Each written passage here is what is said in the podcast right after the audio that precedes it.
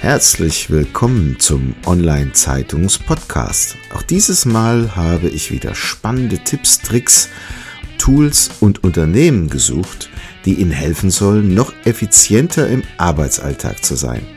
Packen Sie es an und seien Sie immer einen Schritt voraus. Dazu wünsche ich Ihnen viel Spaß und Wissen zum Mitnehmen. Ihr Thomas Schmidt. Diese Episode wird Ihnen präsentiert von cleverworks.de, der Workflow-Automatisierungssoftware für die einfache und schnelle Digitalisierung eigener Organisations-, Vertriebs- und Marketingprozesse in Unternehmen und Verbänden. Immer nach dem Motto Kosten runter und Umsatz rauf sorgt Cleverworks durch clevere Automatisierung für mehr Freiräume. Rufen Sie uns an und vereinbaren Sie eine kostenfreie Online-Vorführung unter plus 49 661 410 91600.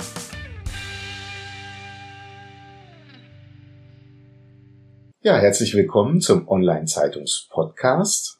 Ich freue mich heute sehr auf Jürgen Nastvogel.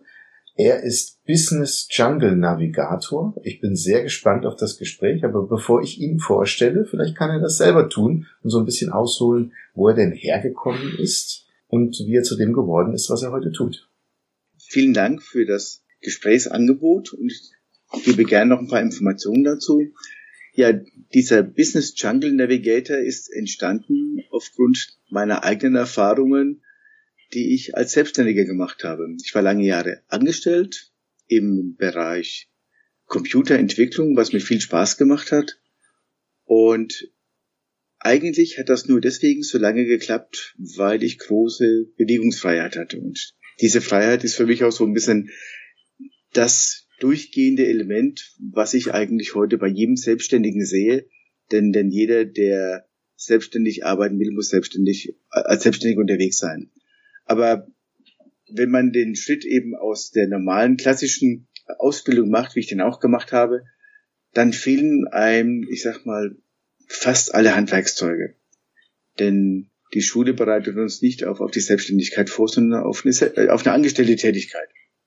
Und das ist dann im Prinzip dieser Dschungel, in dem man geworfen wird. Ne? Man hat vielleicht so sein Thema, mit dem man sich auskennt, aber wie komme ich an Kunden? Wie gründe ich ein Unternehmen? Wie organisiere ich das? Wie zahle ich meine Steuern? Das sind alles Dinge, die lernt man nur durch die klassische F4-Methode Versuch und Irrtum.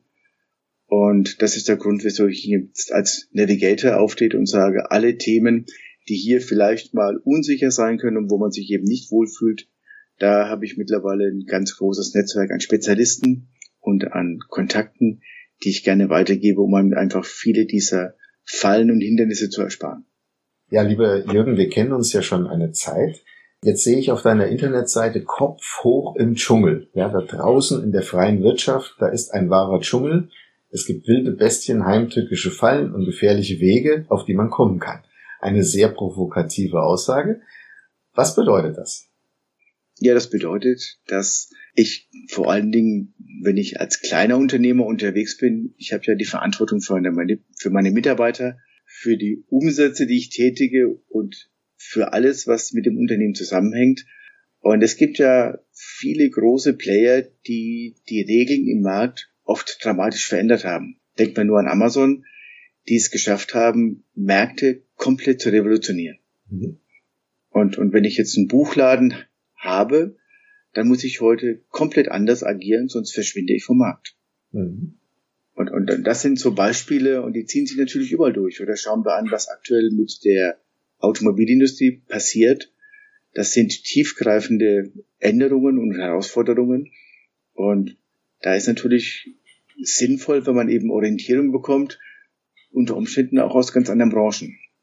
Und was ich entdeckt habe, ich habe viele Jahre im Bereich Franchising gearbeitet, habe viele Franchise-Systeme sehr intensiv kennenlernen dürfen und habe eben gesehen, dass dort die Erfolge dieser Systeme darin münden, dass man einfach Strukturen und Prozesse eingerichtet hat. Verlässliche Methoden, die immer und immer wieder ausgetestet worden sind. Und dann, wenn das einmal funktioniert, muss man als neuer Partner nur diese gleichen erprobten Methoden anwenden. Und ein schönes Beispiel, was jetzt Business-Erfolg angeht, kann ich immer nur sehen, McDonald's als ein Beispiel, was jedem, was jeder kennt, extrem erfolgreiche Marke, die haben es eben auch geschafft, immer wieder sich neu zu erfinden. Da werden Dinge getestet und das, was funktioniert, wird behalten und was nicht funktioniert, fliegt raus.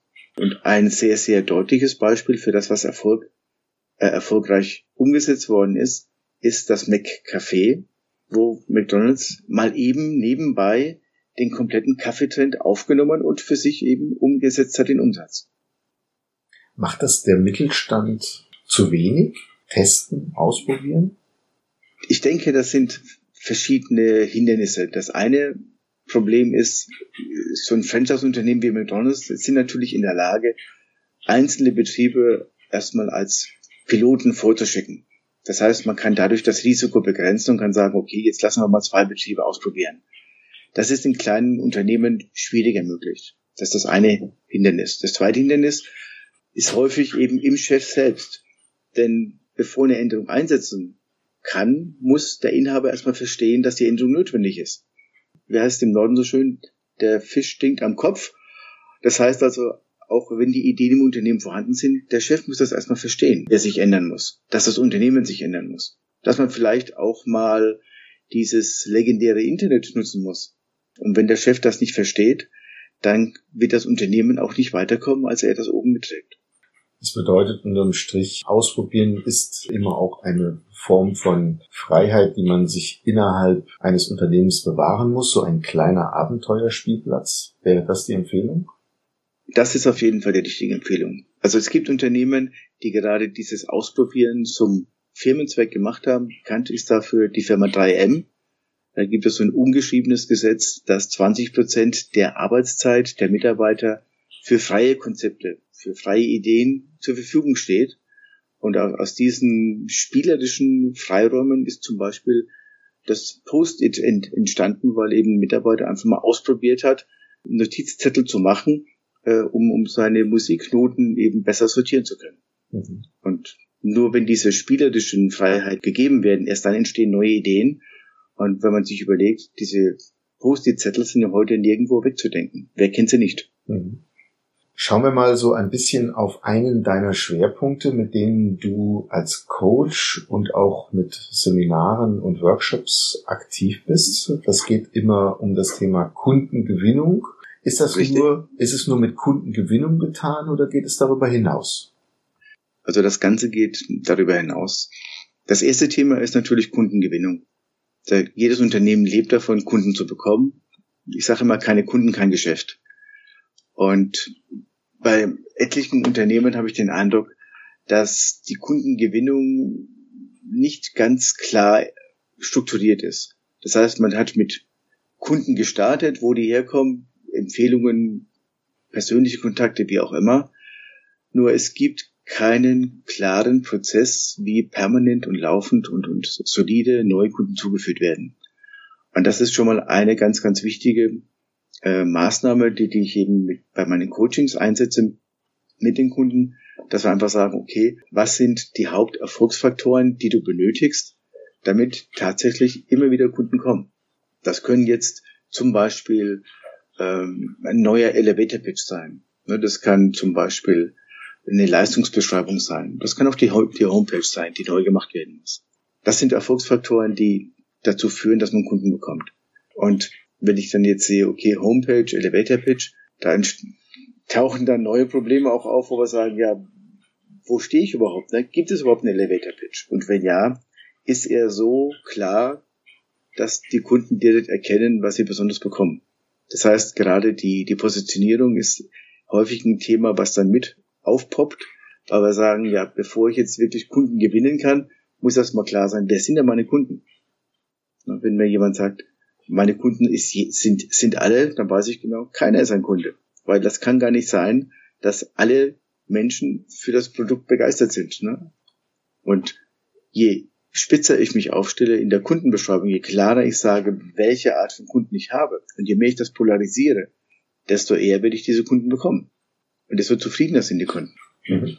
Gibt es denn da so Tipps, was du so einem Unternehmen mitgeben kannst, was sie direkt vielleicht auch praktisch anwenden können, um dieses Thema Kundengewinnung oder vielleicht auch Organisation des Vertriebs verbessern zu können? Ja, da gibt's ganz einfache Methoden.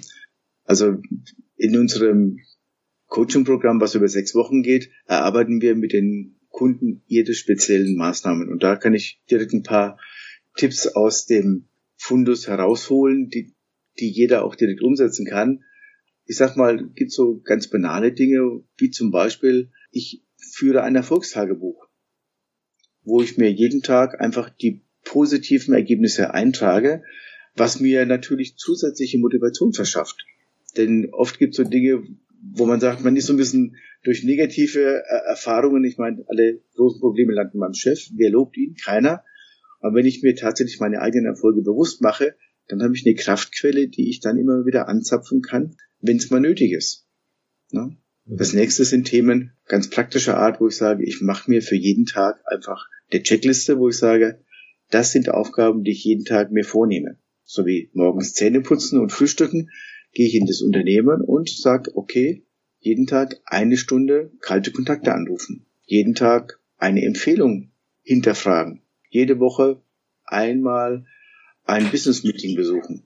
Ja. Und was genauso wichtig ist, beispielsweise jeden Tag eine Stunde reservieren für die persönliche Weiterbildung, indem man Dinge liest, die einen im Business oder in der persönlichen Entwicklung weiterbringen. Das sind ganz handfeste Tipps, die einem helfen, eben den Tag strukturierter anzugehen, die Unternehmensabläufe besser zu strukturieren und es ist ja die Summe vieler kleiner Schritte, die uns weiterbringen. Es wird regelmäßig überschätzt, was ich in fünf Tagen machen kann und komplett unterschätzt, was ich in 300 Tagen machen kann. Also, deswegen geht es darum, eine Politik kleiner Schritte zu machen. Also wir nehmen uns zu viel vor und sind traurig, wenn wir es nicht schaffen. Dabei genau. hätte der kleine Schritt oder die kleinen Schritte uns da ebenfalls hingeführt, wenn wir sie nur in einer übersichtlichen Form geplant hätten. Genau, einfach konsequent, also ganz einfaches Beispiel kann ich aus einem Franchise-System zitieren. Bei denen ist es so, die holen sich jeden Tag vier Testzugänge für ihr, für ihr System. Jeden Tag vier sind im Monat 80, sind im Jahr 1000. Und aus diesen Testmitgliedschaften werden im Jahr natürlich Vollmitgliedschaften, weil sie einfach 1000 im Jahr akquirieren dadurch. Mhm. Aber halt jeden Tag vier. Das heißt aber, ich muss auch jeden Tag vier machen. Wenn ich einen Tag keine mache, muss ich am nächsten Tag acht akquirieren. Zwei Tage nicht zwölf. Das heißt, diese kleinen Portionen werden sehr schnell nicht händelbar und dann habe ich Ausfälle. Und umgekehrt, wenn ich aber am Ball bleibe, dann habe ich am Jahresende 1000 Kontakte neue dazu. Mhm. Also die Botschaft heißt dranbleiben. Man kennt ja, genau. man kennt ja von früher gerne, dass Vertrieb nach dem Motto anhauen, umhauen, abhauen gearbeitet hat. genau. das ist ja lang vorbei. Also das heißt, ja. was bedeutet im Grunde der Abschluss eines Neukunden und wie betreue ich diesen Kunden nachher weiter? Dass er ja. möglicherweise zu einem Wiederkunden oder zu einem ergänzenden Kunden durch eine vernünftige Up- oder Cross-Sell-Strategie mir erhalten bleibt. Genau. Ich meine, das ist auch Teil dieser täglichen Arbeiten, ne? dass ich eben auch sage, in diesen täglichen Arbeiten kann ich auch Positionen einfügen, die heißen, bestehende Kunden nachhaken, nach Empfehlungen fragen. Ne? Weil das sind ja auch Dinge, wo ich sage, es ist doch viel einfacher, über einen bekannten Kunden einen neuen Kontakt zu bekommen, als jemanden komplett neu für mich zu begeistern. Und wenn ich weiß, wie in dem Beispiel, dem Zahlenbeispiel gerade, dass ich eben 1000 Kontakte im Jahr machen werde, dann kann ich natürlich viel entspannter die Kunden ansprechen, als wenn ich voller Panik und Verzweiflung versuche, 100 Leute in 10 Stunden zu akquirieren. Also die Zielsetzung ist, den Vertrieb, der ja häufig aktionsgetrieben arbeitet, in einen dauerhaften Vertriebsprozess zu überführen. Genauso ist das. Genauso ist das. Und dieser Vertriebsprozess, der muss natürlich ausbalanciert sein. Und dafür liefern wir eben eine Checkliste, wo wir sagen kann, schau dir deine Checkliste jeden Tag an. Ne, das ist im Prinzip eine Hilfestellung, um zu sehen, aha, ich bin auf Spur. Es ist jetzt nicht das Ziel, jeden Tag alle zehn Aufgaben akribisch auszufüllen, aber es bringt dich natürlich weiter, wenn du dir deine zehn Ziele erreichst. Aber auch wenn du nur die Hälfte erreichst und bist auf dem Weg, dann ist das schon mal die richtige Maßnahme. Und das Commitment durch so eine tägliche Checkliste ist natürlich viel größer, ne, weil ich einfach sage, okay, ich habe jetzt einen Tag mal nicht gemacht, dann mache ich das halt morgen, das wirft mich nicht aus der Bahn. Wenn ich aber jetzt fünf Tage, zehn Tage, 20 Tage das nicht mache, ja, dann muss ich mich schon mal fragen, habe ich überhaupt die richtigen Pläne auf der Liste? Sind das überhaupt Tätigkeiten, die zu mir passen? Denn Vertrieb funktioniert ja nur dann, wenn auch die Maßnahmen durch die richtigen Personen gemacht werden. Ich kann jetzt schlecht hingehen und sagen, äh, ich habe Not im Vertrieb, ich hole jetzt einfach mal den Buchhalter, das wir mitverkaufen. Der wird häufig vom Typ her gar nicht der richtige Mann sein, das zu tun. Ne, weil der eben besser im Bereich exakte Zahlen und, und, und äh, fensterloses Büro sich wohlfühlt, als dass er an der Front mit Menschen kommunizieren muss. Hm. Also dranbleiben ist die Botschaft. Genau. Ganz, ganz eng dranbleiben und lieber jeden Tag eben einen kleinen Schritt machen, dann komme ich auch an mein Ziel. Genau. Hm. Jürgen, wir sind schon am Ende unserer Zeit. Vielleicht hast du noch ein Buch, was dich im Laufe deines Lebens in irgendeiner Form inspiriert hast, was du vielleicht mit uns hier teilen möchtest? Kann ich gerne tun. Es ist ein, Klassiker für mich. Das Buch ist aus den 80er Jahren und das ist eine wunderbare Sammlung von, von großartigen Vertriebsideen. Und zwar von Ray Considine und Morel Raphael, der große Ideenklau. Das Buch heißt, wie man Erfolgsideen für Werbung und Verkauf kopiert. Und ich zitiere ganz kurz ein sehr, sehr prägnantes, äh, eine sehr prägnante Alliteration, die hier drinsteht, die für alle erfolgreichen Menschen gilt. Und zwar buchstabieren sie hier eben, wie buchstabiere ich Gewinner. Und, und Gewinner, Winners wird hier definiert als Akronym von W wie Work, also wie Arbeit, I wie Ideas, wie Ideen, N wie Now, jetzt, das heißt, die setzen sofort um, N wie Natural, das heißt, man ist sehr natürlich, wenn man in seinem Thema ist, E wie Energy, das heißt, alle Menschen, die Gewinner sind, haben große Energie und zum Schluss Repeat, Repeat, Repeat. Sie wiederholen immer wieder ihr Erfolgsrezept. Und dem gegenüber sieht man, wie Verlierer agieren. Und so buchstabiert sich auch Loser.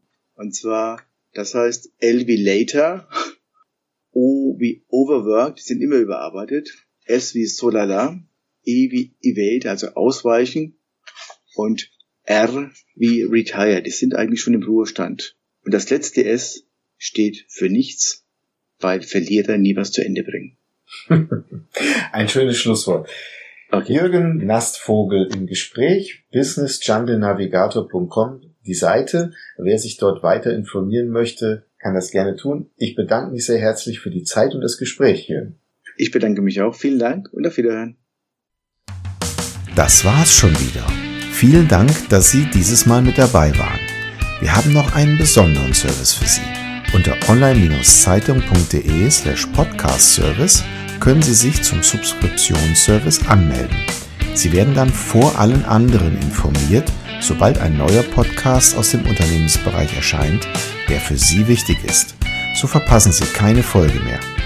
Auch freuen wir uns, wenn Sie unseren Podcast bei iTunes, Spotify oder anderen Plattformen abonnieren. Danke, dass Sie dabei sind.